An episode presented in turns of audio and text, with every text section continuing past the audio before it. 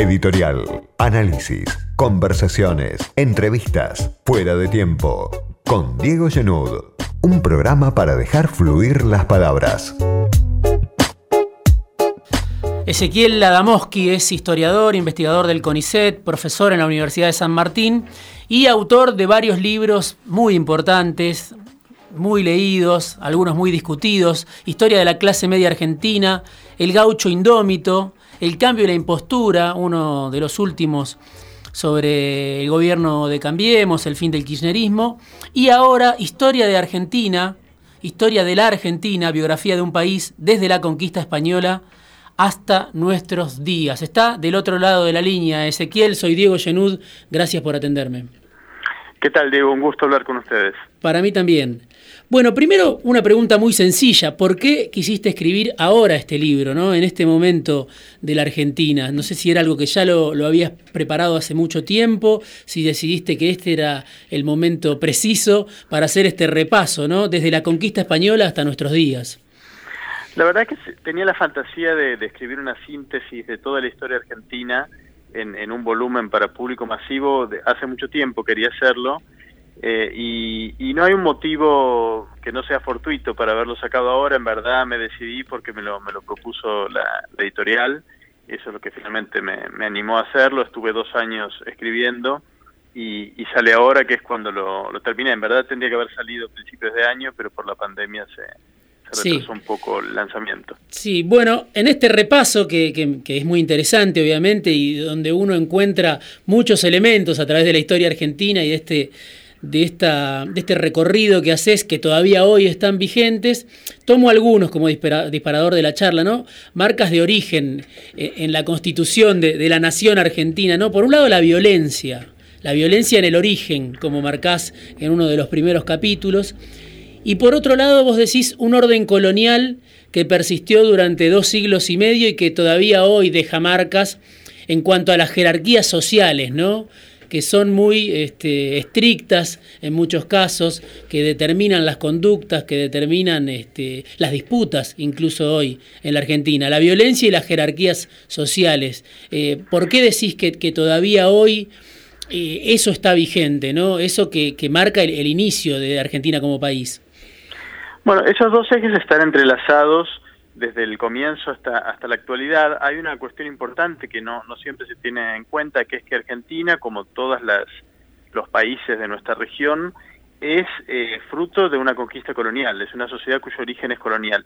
Es decir, es una sociedad que se formó por imposición de este, un, pueblo español sobre esta tierra que eh, terminó, digamos, por un proceso muy largo, forzando a una convivencia dentro del territorio de lo que hoy es Argentina a grupos humanos de procedencia muy distinta. Es decir, no, no fueron eh, grupos que habían vivido juntos y que tuvieron un desarrollo, digamos, orgánico y formaron una, una nación, sino que fueron grupos eh, que fueron inicialmente obligados a convivir por el hecho colonial. ¿no? Estoy hablando de, por un lado, los, la llegada de los españoles, pero también por otro lado, el hecho de que impusieron un orden político sobre este territorio una cantidad de pueblos que no tenían nada que ver unos con otros, no tenían lenguas distintas, creencias distintas, costumbres y demás, y a eso se agregó una presencia de esclavizados traídos de África, también muy, muy numerosa.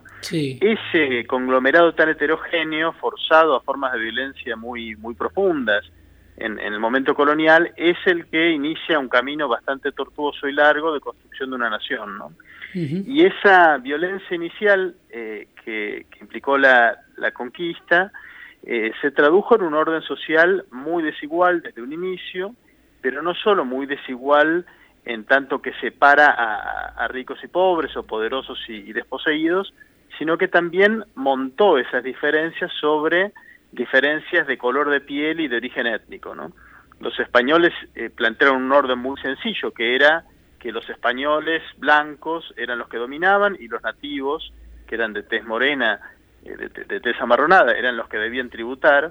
Eh, eso se complejizó un poco con la llegada de los de los eh, esclavizados de África. Los españoles instauraron todo un régimen de castas que definía qué derechos y, y, obligaciones tenía una persona según su color de su aspecto físico y su origen étnico, y, ese ordenamiento de clases, que es también una jerarquía de razas o de colores, eh, es algo que persiste hasta hoy, ¿no? En las guerras de independencia nos libramos del régimen de castas y se declaró la igualdad de todos ante la ley, sin importar el color, pero sin embargo uno ve que todavía subsiste en nuestro país un patrón por el cual los que son de tez más clara terminan acumulando los, los privilegios y las mayores ventajas y las personas de tez amarronado, de tez oscura, son las que terminan ocupando los, los peores lugares, ¿no? Reciben las peores oportunidades. Algo que mencionas... es un legado colonial que, que todavía nos, claro, nos acompaña. Que, quizás a veces no se percibe así, este, como un, como un legado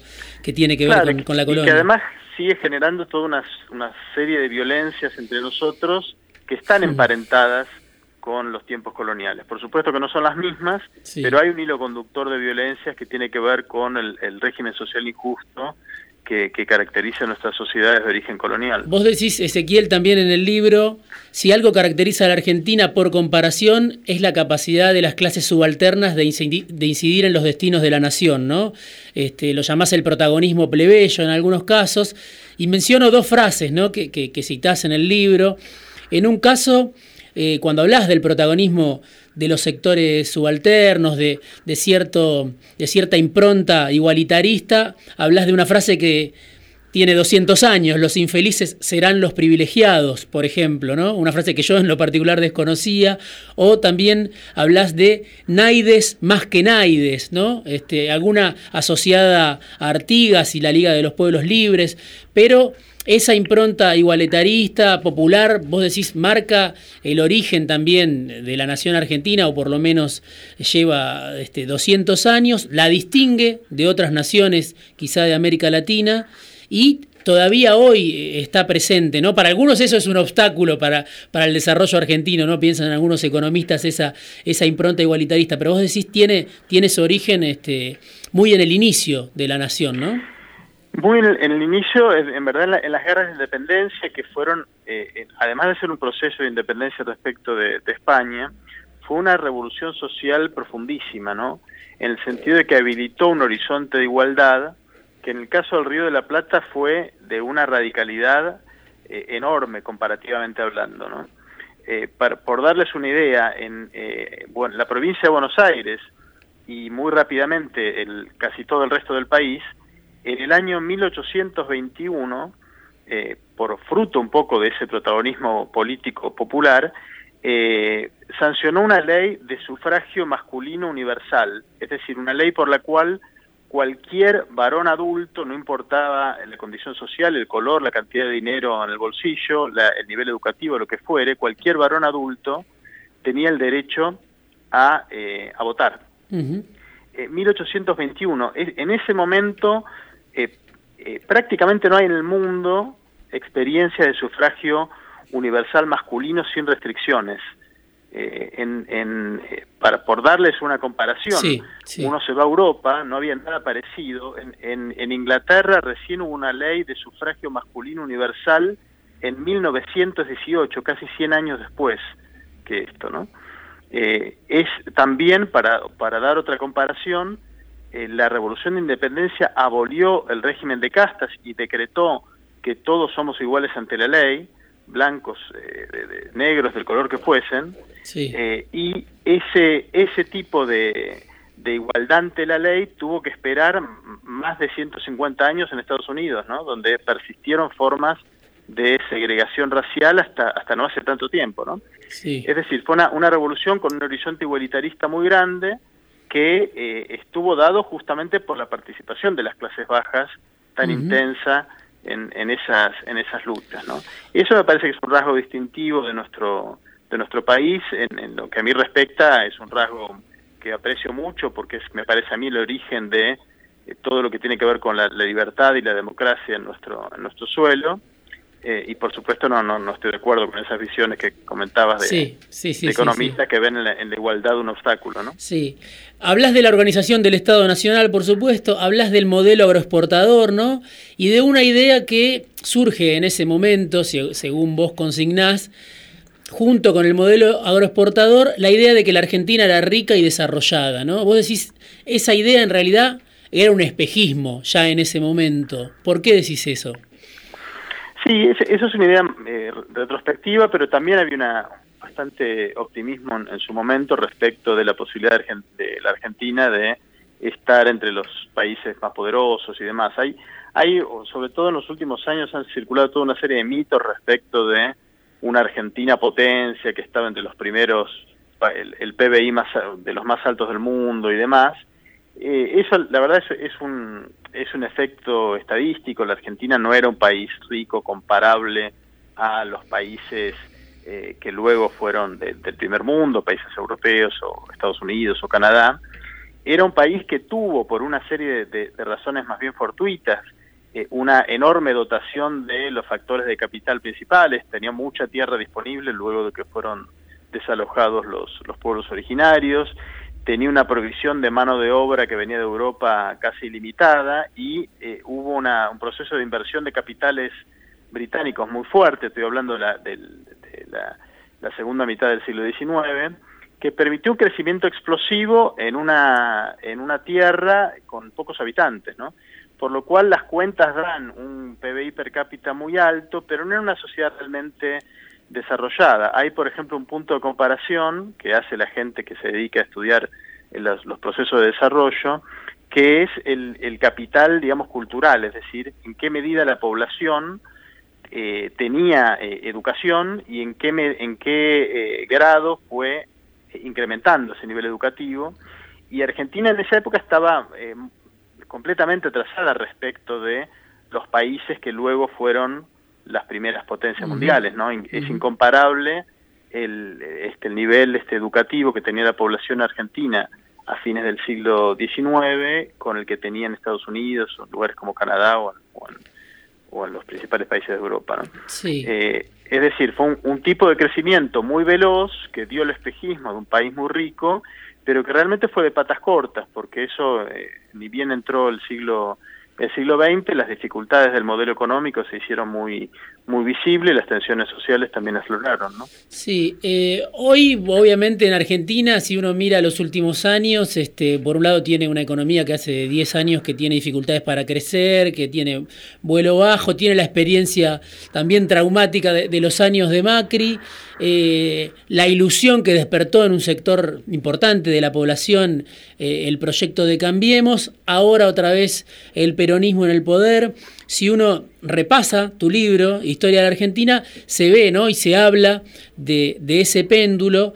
Y vos marcás algo que, me interesa ahora traer también a esta conversación, que es que las élites argentinas no lograron asentar su dominio eh, en una verdadera hegemonía cultural y política, ¿no? A través del tiempo. Este, si bien son las que moldearon de alguna manera el país que tenemos, eh, ¿por qué pasó eso? ¿Por qué las élites argentinas no pudieron asentar su dominio eh, en una hegemonía de ese tipo? Digo, ¿es por incapacidad? ¿Es por ceguera? ¿Es por ambición desmedida? ¿Es por la resistencia que generaba esa ambición desmedida? ¿Por qué dirías que no pudieron? Creo que hay varios factores que, que explican esto.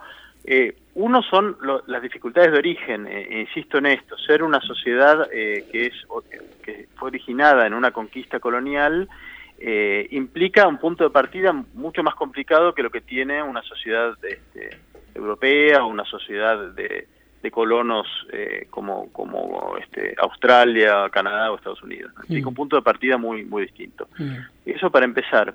Luego hay una cuestión que no tiene tanto que ver con falencias propias de aquí, sino con la propia evolución del sistema capitalista internacional. en, la sociedad hoy funciona a nivel global, no es que funciona cada país tomando sus decisiones como si estuviese solo en el mundo. Estamos desde hace ya más de dos siglos eh, interconectados y en esa interconexión hubo algunas naciones que desarrollaron su economía y su industria y su capacidad eh, comercial mucho más temprano y eso las colocó en una situación de, mayor ventaja respecto de otras. En el caso de nuestro país, se orientó por esa influencia global, se orientó hacia la producción de eh, cereales y, carnes, y eso implicó un modelo agroexportador con, que tenía, tuvo muchas dificultades para eh, satisfacer las necesidades de la, de la población, decir, estuvo orientado eh, a beneficiar o a favorecer algunas zonas del país, particularmente la región pampeana, otras zonas quedaron rezagadas, y también fue un modelo que animó una concentración del ingreso y del capital gigante. el, nivel de crecimiento de la, desigualdad que acompañó todo el gran crecimiento económico de, la segunda mitad del siglo XIX fue pavoroso, ¿no? Realmente. Fue una sociedad que se enriqueció en su conjunto, pero los ricos se separaron muchísimo más de los, de los más pobres, ¿no? Eso genera un, esquema bastante injusto y bastante complicado en lo, en lo político, a lo que hay que agregar además otro hecho que eso sí uno podría responsabilizar más a las élites locales, que es que a la hora de proponer, digamos, una, una cultura unificadora, una, una narración, una idea acerca de qué somos, capaz de eh, convencer a la, a la mayoría, propusieron esta idea tan curiosa de que la Argentina es un país blanco y europeo. Hmm. Eh, eh, la idea de que Argentina es diferente del resto de Latinoamérica por ese origen europeo eh, más, más marcado y, por un color blanco que no aceptaba matices, la mayoría de las otras élites de otros países propusieron visiones del nosotros nacional que giraban en torno de, lo, de la mezcla, de lo mestizo, es decir, que reconocían eh, la, la, contribución de otras etnicidades y otros colores. Las élites argentinas tuvieron esa visión tremendamente excluyente, de la que todavía no, no podemos eh, salir, mucha gente sigue creyendo en ella, por lo cual no, propusieron una imagen y una visión de país que era muy, muy difícil realmente de que fuese convincente para, para las grandes mayorías. Ahora, en ese, en ese empate tenso, digamos, que, que atraviesa la historia Argentina, que para muchos también eh, eh, ese empate es causa de que eh, Argentina no pueda acordar un consenso en torno a un modelo de desarrollo, etcétera. Pero digo, del otro lado uno ve ¿no? también la presencia en la historia argentina, que vos lo repasás muy claramente, de las montoneras, de Rosas, de los federales, del peronismo. Y sobre el final, Tomás o citás el libro clásico de, Alperín Dongui, La larga agonía de la Argentina peronista, y te preguntás por, por la larga agonía también de la Argentina liberal, ¿no? Este, vos decís, estamos frente a dos agonías, son este, dos modelos de país que tienen todavía partículas de vitalidad, que los, los dos se, demuestran impotentes para, para este, liderar un proyecto de país, o, haces una distinción eh, entre el peronismo y el liberalismo hoy, ¿no? Este, ¿qué, vigencia, qué capacidad transformadora tienen y, de liderar un proceso? ¿Cómo, ¿Cómo, lo ves a eso? El, el país que tenemos fue armado, diseñado desde la visión del liberalismo, ¿no? Fueron liberales quienes eh, organizaron las instituciones de este, de este, país, la constitución de 1853, nuestra primera constitución, es este, enteramente inspirada en, valores liberales.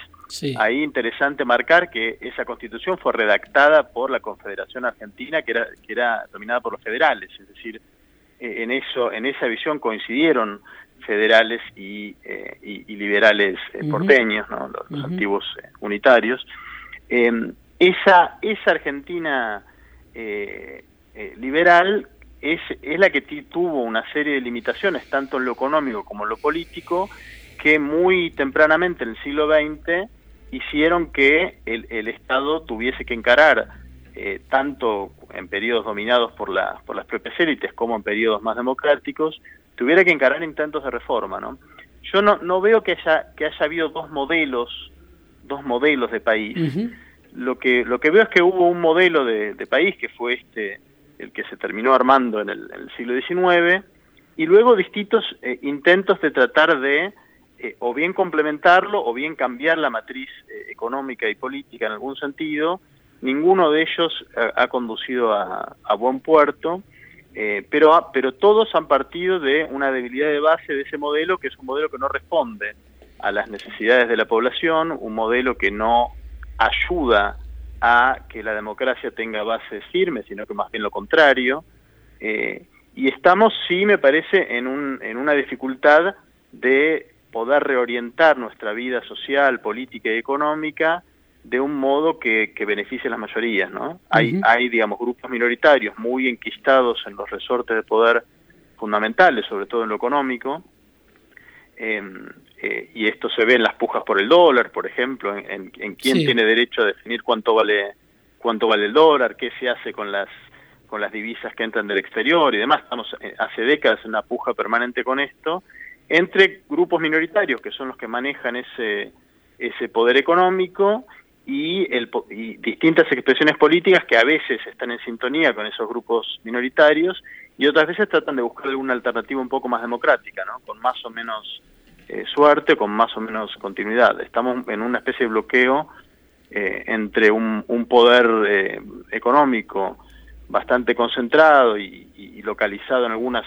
sectores del país y, un poder político que a veces tiene que responder a demandas democráticas y otras otras no lo hacen.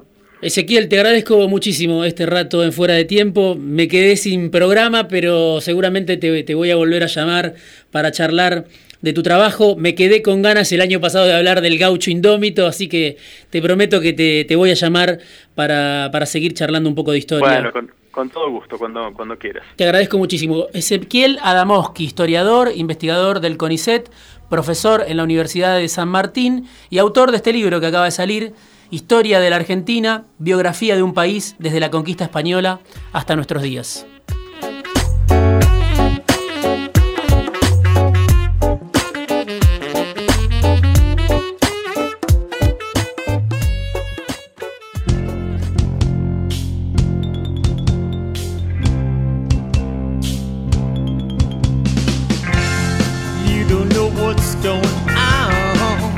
Llegamos al final. Voló, se fue volando otro programa de fuera de tiempo.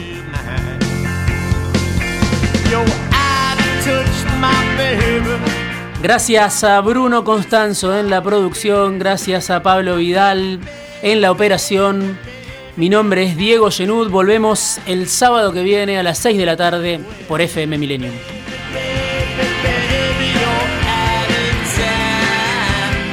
Hasta acá llegó Fuera de Tiempo con Diego Genud. Los esperamos el sábado que viene a las 18 horas.